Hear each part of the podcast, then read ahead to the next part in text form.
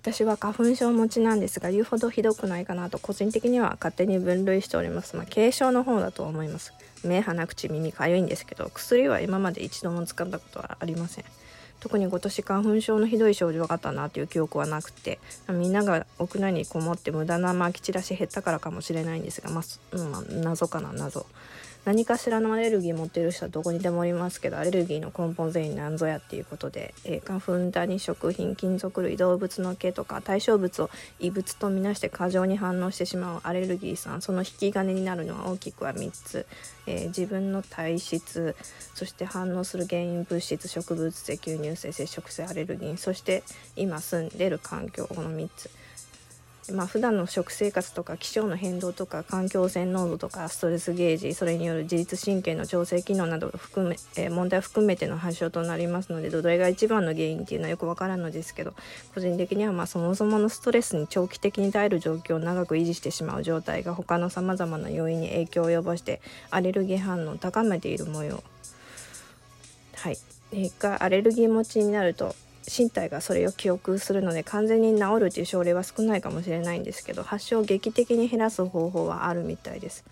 ポストコロナならぬずっと前からポストアレルギー税にとりましてはアフターアレルギー税に近い状態までウィズアレルギーでうまくやっていくために TH1 細胞と TH2 細胞っていうのがもっと仲良くし合わんといけませんよっていうことらしい。まあ、自分の細胞にあまり興味ないんですけどウイルスとか細菌などの病原菌が体内に入ってきた時に反応する TH1 とアレルギーに反応する TH2 がおりまして本来だったらこの2名様は互いの働きをどちらかが過剰にならんように抑制し合ってバランスを取り合いながら体内で仲良く住んでおるはずなんですが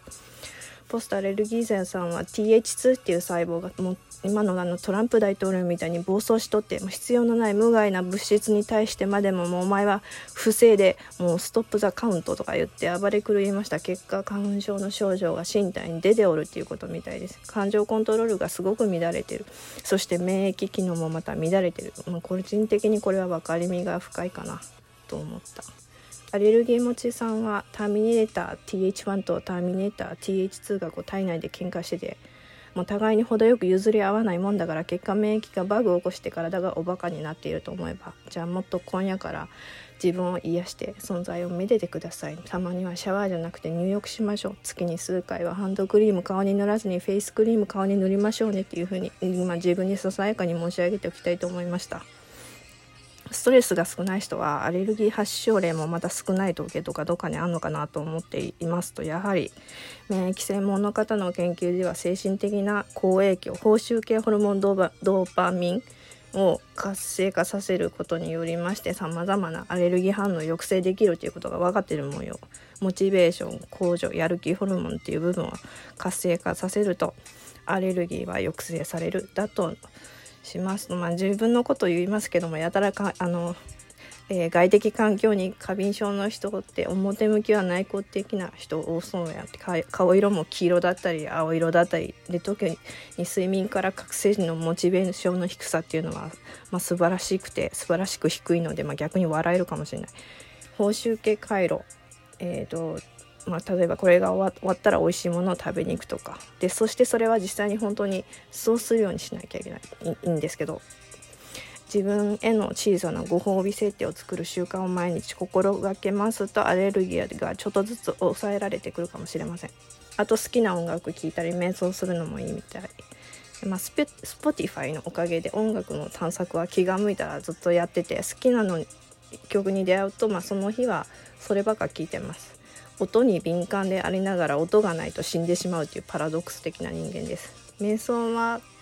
過敏症がこう悪化した時にメトロノームとかノイズを大音量で聞いたりして無理やり静まるくらい。そしてまあ日々飲んでるデパス、はい、あとこれが自分に決定的にかけてるものなんですけど人とのコミュニケーションっていうのはドーパミン放出には非常に重要な要素なんだそうです。食生活と環境そして人間関係などなどどれが優先でもよろしいんですが、まあ、優しく、まあ、ご自分に優しくお願いいたしますと申し上げつつ、まあ、個人的に今睡眠が一番大事なのでお休みしますおやすみなさい。